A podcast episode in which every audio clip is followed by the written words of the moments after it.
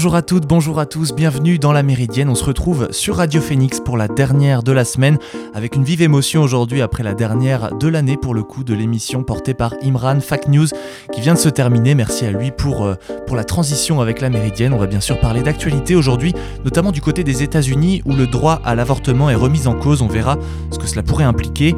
Nous ferons une analyse plus poussée également si nous avons le temps sur l'union de la gauche et enfin nous aurons le regard sur le monde de Ludovic Jeanne.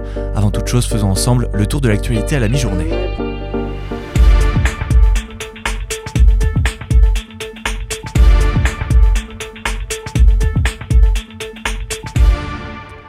La Russie a annoncé que ses forces allaient cesser le feu pendant trois jours à partir de jeudi matin autour de l'aciérie de Mariupol. Les forces armées russes vont ouvrir un couloir humanitaire les 5, 6 et 7 mai à partir du site de l'usine métallurgique Azovstal pour évacuer des civils, a indiqué hier soir le ministère de la Défense dans un communiqué.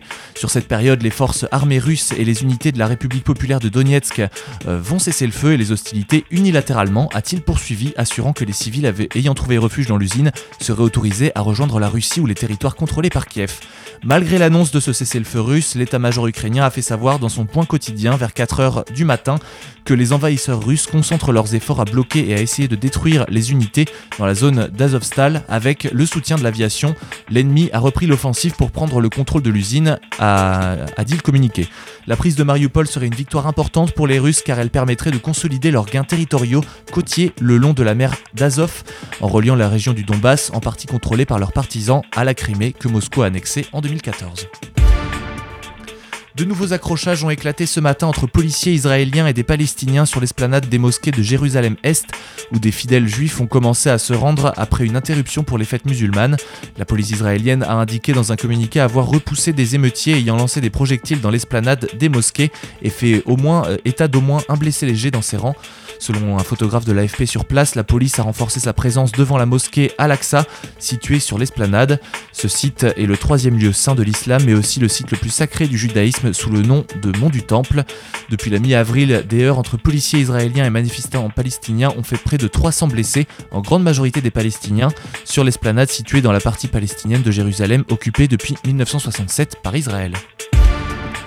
De la fumée blanche sera-t-elle visible dans le ciel d'Ivry-sur-Seine? Le Parti socialiste soumet ce soir à son parlement interne l'accord noué avec la France insoumise pour les législatives. Une bataille titanesque au moment où le parti menace d'exploser. Plusieurs figures rejetant l'alliance. Le premier secrétaire Olivier Faure et ses lieutenants euh, se sont épuisés à négocier jour et nuit depuis une semaine. Un accord avec LFI promettant d'être euh, en situation de sauver la plupart de leurs députés sortants.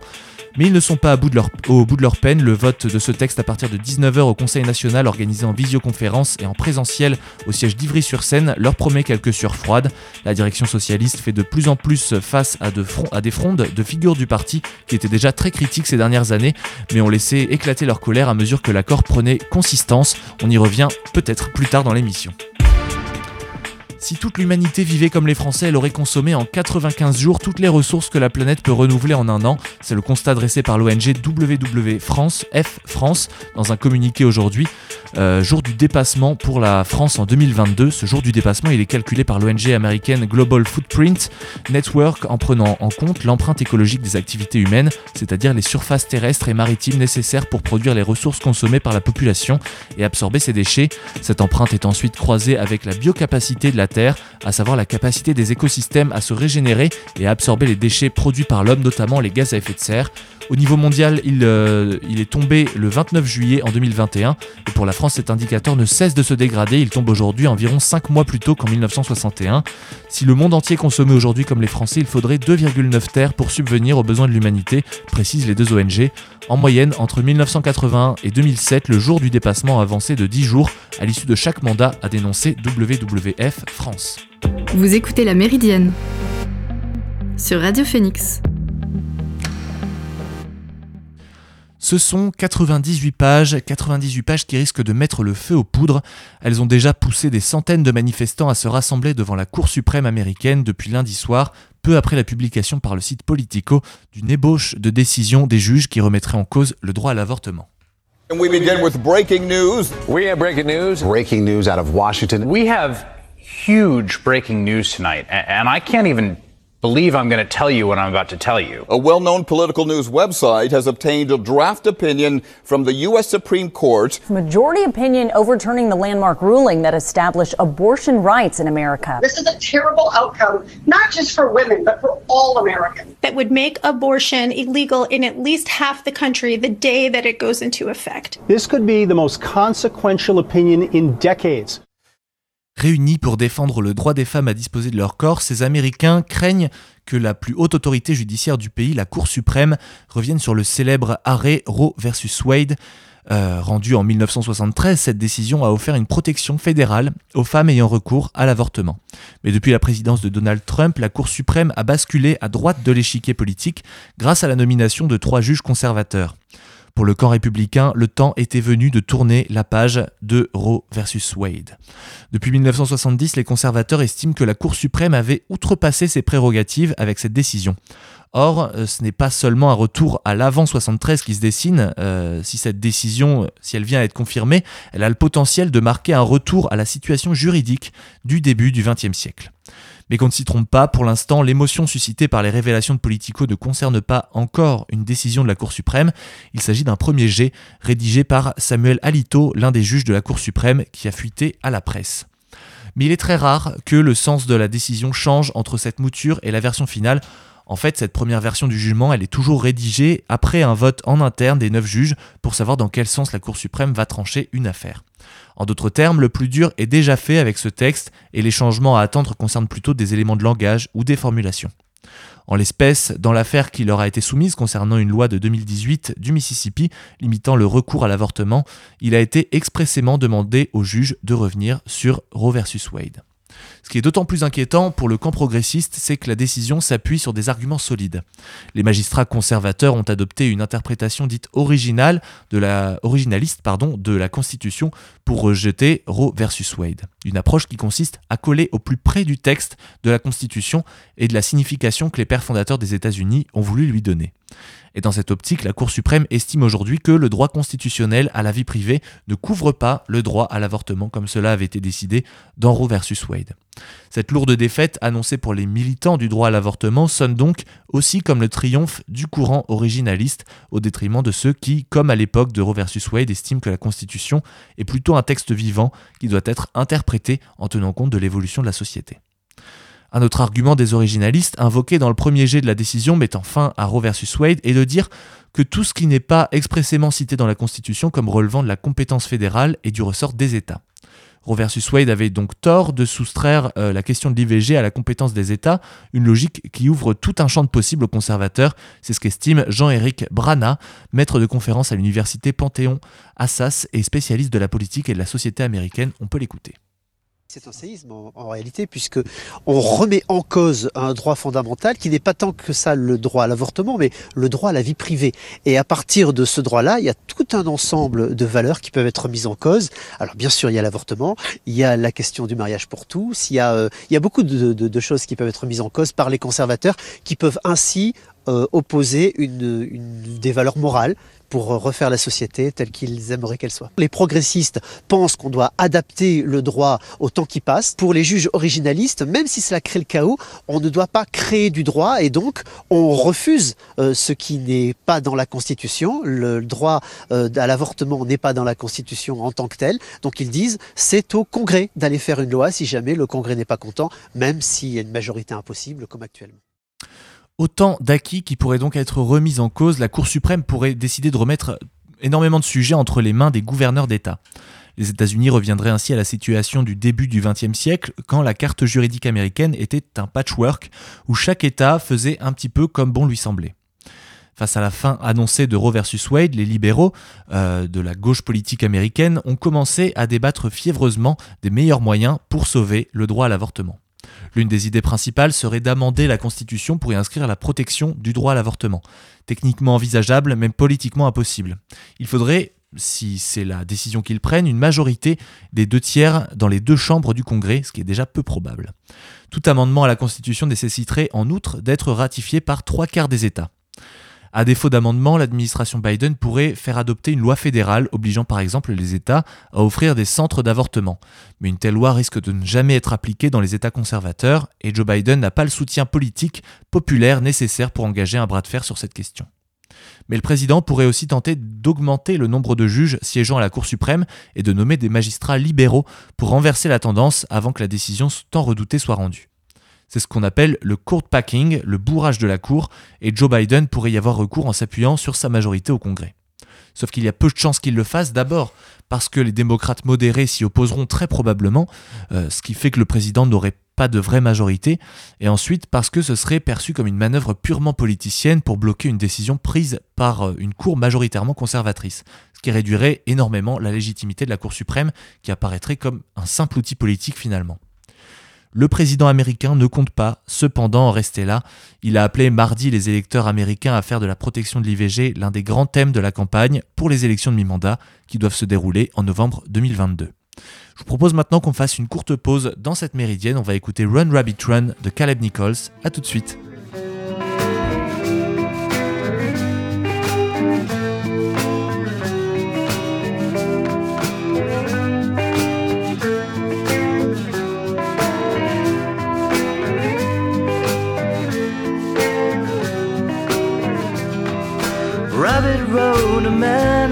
Manifesto stating reasons why he could not be bothered to be bothered by the time. And yes, I was on his side, and I felt the words were mine. So I packed it in and I followed him and left it all behind.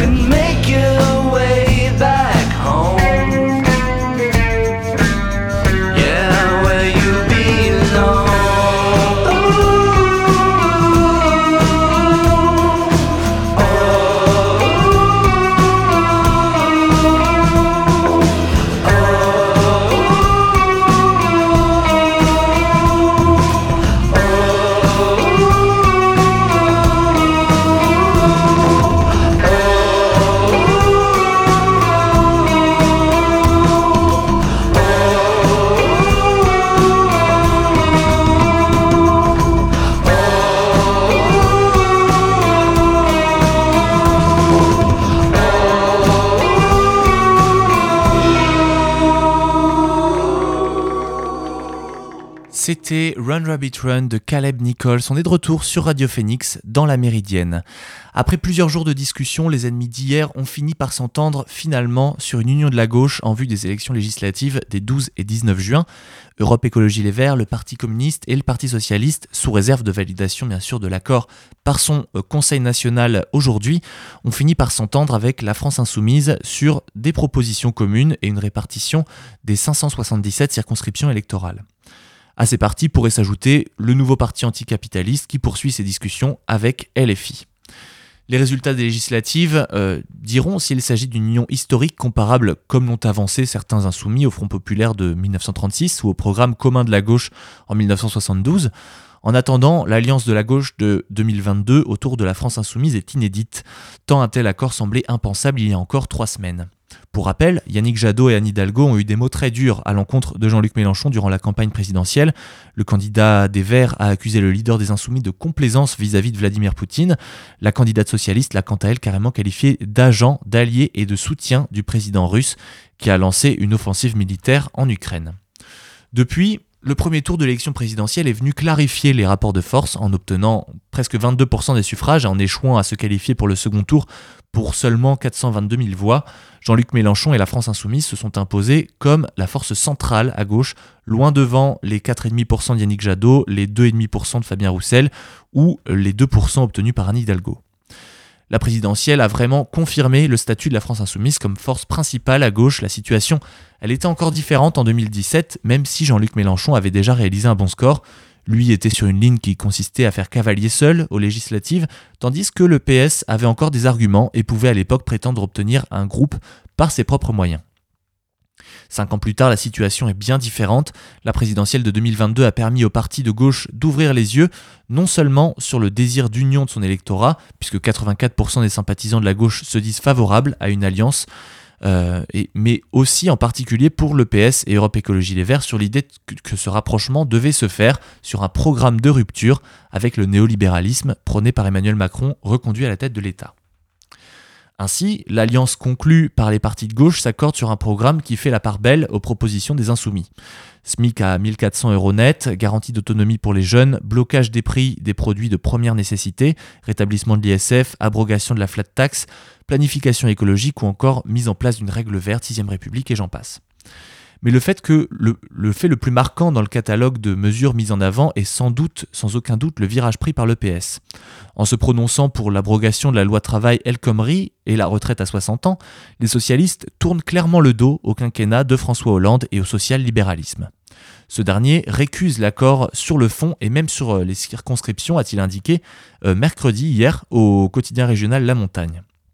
L'ancien président avait déjà prévenu le 28 avril sur France Info qu'un accord entre le PS et LFI mettait en cause les principes mêmes euh, qui sont les fondements de l'engagement socialiste. Je pense que cet accord ne sera pas accepté. Pourquoi? Parce qu'il est précisément euh, inacceptable euh, sur le plan de ce qu'il représente électoralement, la disparition de toute candidature socialiste dans les deux tiers ou trois quarts des départements. Et deuxièmement, il met en cause des principes mêmes qui sont les, fondements de l'engagement. S'il l'est, vous ferez quoi? S'il l'est, s'il est signé oh bah, S'il l'est, bah, le Parti socialiste aura décidé sous cette forme-là pas ses adhérents d'ailleurs, ses dirigeants, s'ils l'acceptaient, euh, ils auraient décidé de disparaître. Réponse cinglante de Corinne Narasiguin, numéro 2 du PS, dès le lendemain sur Radio J. Alors j'ai un petit peu de mal euh, à penser que euh, ma première préoccupation aujourd'hui, c'est euh, d'écouter ce que François Hollande a nous dire sur ce qu'est la gauche et ce qu'est la fidélité au socialisme. Moi, je préfère écouter ce que les électeurs nous ont dit le, au premier tour d'élection présidentielle, et je crois que c'est un message très fort et très clair. Si le PS, Europe Écologie et les Verts et le PCF consentent tous à ce que Jean-Luc Mélenchon devienne Premier ministre en cas de victoire de la gauche aux législatives, peut-on parler d'accord de gouvernement pour autant? Il est tout à fait notable que les quatre partis de gauche n'ont pas publié de déclaration commune. Au contraire, chaque accord bilatéral a donné lieu à un communiqué spécifique autorisant des formulations différentes en fonction des partis concernés. Il est un sujet en particulier qui a suscité de longs débats, la désobéissance aux traités européens en matière économique et budgétaire. Si le secrétaire national d'Europe Écologie Les Verts, Julien Bayou, auteur d'un livre intitulé Désobéissons pour sauver l'Europe, publié en 2018, est rapidement tombé d'accord avec LFI sur cette question, dès lors qu'une éventuelle sortie de l'Union européenne était clairement exclue, il n'en a pas été de même pour le PS. Le terme de désobéissance a été l'objet d'intenses discussions, y compris entre le premier secrétaire du PS, Olivier Faure, qui n'en voulait pas, et Jean-Luc Mélenchon. Finalement, le communiqué commun de LFI et du PS emprunte des chemins tortueux. On comprend les tergiversations d'Olivier Faure. L'accord conclu entre LFI et le PS marque un tournant majeur finalement dans la vie politique française. En se rangeant derrière Jean-Luc Mélenchon, le premier secrétaire du Parti socialiste acte un déplacement du centre de gravité de sa famille politique vers la gauche, voire jusqu'à l'extrême gauche, estime les plus fervents opposants à cet accord. Il s'est au passage mis à dos tout ce qu'il reste des éléphants euh, du Parti de la Rose. Outre François Hollande, l'ancien Premier ministre Bernard Cazeneuve et l'ancien président de l'Assemblée nationale Claude Bartolone ont annoncé euh, mercredi soir, hier soir, qu'ils quittaient le PS, tandis que l'ancien premier secrétaire du PS Jean-Christophe Cambadélis appelle les socialistes à refuser cet accord sous toutes les formes possibles et que l'ancien ministre Stéphane Le Foll se dit prêt à conduire la campagne des éventuels candidats socialistes dissidents. Les négociations entre la France insoumise, les Verts, le PCF et le PS ont également, ou essentiellement, porté sur la répartition des circonscriptions. Les alliés de la France insoumise ont chacun obtenu l'assurance de disposer d'un groupe à l'Assemblée nationale, soit au moins 15 députés. Mais surtout, et contrairement à ce que, proposaient les insoumis à l'ouverture des discussions, ils pourront tous prétendre euh, au, financement au financement public des partis politiques en présentant chacun au moins 50 candidats aux législatives. Dans le détail, les écologistes ont obtenu 100 circonscriptions, 50 euh, pour les socialistes, 70 euh, pour les socialistes et 50 pour les communistes. Les insoumis seront eux présents dans plus de 350 circonscriptions. Enfin, les partenaires de la France insoumise ont aussi obtenu euh, que le nom de l'Union populaire, auquel tenait Jean-Luc Mélenchon, évolue, évolue en nouvelle Union populaire écologique et sociale pour mieux représenter l'ensemble des forces. Reste à savoir ce que donnera cette alliance dans les urnes. La gauche espère obtenir en juin la majorité à l'Assemblée nationale. Sur le papier, une telle perspective paraît utopique. Depuis l'instauration du quinquennat en 2002 et l'inversion du calendrier électoral plaçant les, législatives quelques semaines après l'élection présidentielle, le président élu a toujours obtenu dans la foulée une majorité pour gouverner. Mais Jean-Luc Mélenchon a réussi un tour de force politique en parvenant à maintenir l'espoir et à garder la mobilisation de l'électorat de gauche intacte malgré la défaite à la présidentielle. De fait, alors que l'extrême droite est divisée et que la Macronie s'écharpe sur la répartition des circonscriptions pendant qu'Emmanuel Macron tente en vain de trouver un Premier ministre, la gauche est aujourd'hui la seule force politique en dynamique et à en juger par les attaques dont cette alliance fait l'objet depuis plusieurs jours, il semblerait qu'il plane comme un léger parfum d'inquiétude au sein de la majorité. On va maintenant terminer cette, euh, émission avec un regard sur le monde de Ludovic Jeanne. Bonjour Ludovic. Bonjour Edgar. Ukraine, guerre des mots et guerre informationnelle. Crime de guerre, crime contre l'humanité, génocide, les mots sont lancés et lâchés. Ils viennent comme en écho à ceux choisis par Vladimir Poutine dès le début de la guerre en Ukraine fin février. Il était alors question dans sa bouche de nazi, de dénazification, mais aussi de génocide. Or les mots ont un sens et des conséquences, nous allons y revenir. Récemment, cette guerre des mots a conduit à une nouvelle campagne de la part du président ukrainien pour faire reconnaître sur un plan politique certains aspects de l'action militaire de la Russie en Ukraine comme constituant ou visant un génocide. Cela a entraîné des réactions diverses du côté occidental, le président américain Joe Biden reprenant le terme de génocide, tandis que le président français Emmanuel Macron se refusait à l'utiliser. Ce qu'il y a de complexe et de dangereux dans cette terminologie, c'est qu'elle mêle des considérations politiques, éthiques, mais aussi juridiques. Or, le droit international, et en particulier certaines conventions internationales, dès lors que l'on en est signataire et partie, induit des obligations et des devoirs. Il est donc prudent de bien maîtriser le vocabulaire que l'on emploie quand on est responsable politique national. Ainsi, si l'on prend le cas du mot génocide, il a, au titre du droit international, une définition précise. Si l'on s'en tient à la Convention pour la prévention et la répression du crime de génocide, que chacun peut trouver sur le site du Haut Commissariat des Nations Unies pour les droits de l'homme, on peut lire dans l'article 2, j'ouvre les guillemets, dans la présente convention, le génocide s'entend de l'un quelconque des actes ci-après, commis dans l'intention de détruire, ou tout ou en partie un groupe national, ethnique, racial ou religieux, comme tel, petit a, meurtre de membres du groupe, b, atteinte grave à l'intégrité physique ou mentale de membres du groupe, C. Soumission intentionnelle du groupe à des conditions d'existence devant entraîner sa destruction physique totale ou partielle. D.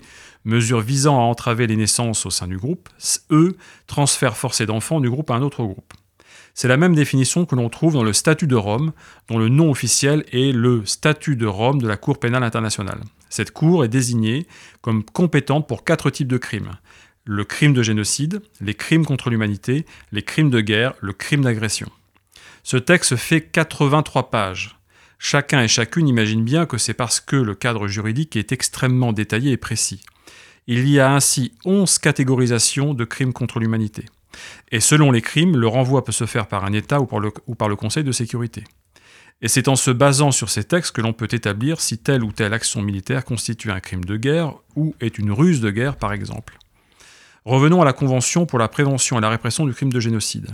Elle porte plusieurs obligations aux États, notamment l'obligation de prévenir le génocide et l'obligation de punir le génocide.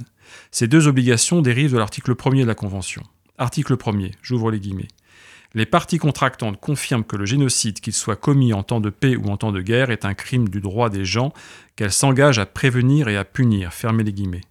Qu'elles s'engagent à prévenir et à punir. Or, selon les sources consultées en vue de la préparation de cette chronique, en l'occurrence, et notamment le site de l'ONU consacré à cette convention, l'obligation de prévenir le génocide a, selon la Cour internationale de justice, une portée extraterritoriale. Qu'est-ce que cela veut dire? Cela signifie que si vous êtes signataire et partie de cette convention, d'une part, et que vous avez connaissance des, de faits relevant du crime de génocide sur, un, euh, sur le territoire d'un État, d'autre part, eh bien vous avez obligation de prévenir euh, le dit génocide, donc d'intervenir. Or, tous les États, tous les pays occidentaux, par ailleurs membres de l'OTAN, sont signataires et partis de cette convention. D'où l'on déduit que si le président Biden qualifie de crime de génocide ce qui se passe en Ukraine, il a l'obligation d'intervenir pour prévenir le dit crime de génocide et le faire cesser. Le fait que les deux principales puissances européennes, à travers leurs dirigeants, le président de la République française et le chancelier de la République fédérale d'Allemagne, se soient refusés à utiliser le terme de génocide, ce qui leur a été reproché par le président ukrainien, est une position sage et rationnelle. Elle est d'autant plus sage et rationnelle que pour caractériser les différents crimes que nous avons précédemment rappelés et établir les faits qui leur sont afférents, il faut accomplir un long et complexe processus. Cette longueur et cette complexité ne peuvent que heurter les victimes alors même qu'elles sont plongées dans l'horreur. Mais il est impossible d'imaginer une justice, quelle qu'elle soit, et y compris internationale, qui soit expéditive. On ne peut en effet expédier les processus par lesquels on établit des faits. On ne peut pas plus expédier le travail méticuleux de recueil de preuves, dont des témoignages. On ne peut pas non plus expédier la procédure qui fait, parfois, de la justice un processus impartial et finalement réparateur. Le temps de la guerre ne peut être le temps où les responsables de crimes peuvent être désignés et jugés. Ne serait-ce que pour une raison aussi triviale que terrible. La guerre n'étant pas terminée, il est impossible d'établir la liste des crimes qui auront été commis, et par qui, au cours de cette guerre. Même si l'on peut comprendre l'attitude du président ukrainien à l'aune de ce à quoi lui et ses concitoyens sont confrontés, il n'est pas recevable de le voir ainsi critiquer ses soutiens européens pourtant inconditionnels. Soutien d'ailleurs dont il ne manquera pas d'avoir besoin pour reconstruire un jour son pays et penser les plaies de l'Ukraine et de son peuple. Par contre, il est une chose certaine qu'il faut faire, documenter dès maintenant et systématiquement tous les faits et tous les actes qui sont susceptibles un jour d'être qualifiés de crimes de guerre, d'agression contre l'humanité ou encore de génocide. Ils le seront alors par des juges et des enquêteurs internationaux qualifiés et légitimes au terme des conventions internationales. Car c'est un autre élément essentiel, c'est que ces crimes ne peuvent être ni établis ni caractérisés par une quelconque autorité politique quelle qu'elle soit. Il suffit de lire le statut de Rome pour voir tout le soin qui a été apporté pour établir et légitimer l'indépendance des juges internationaux.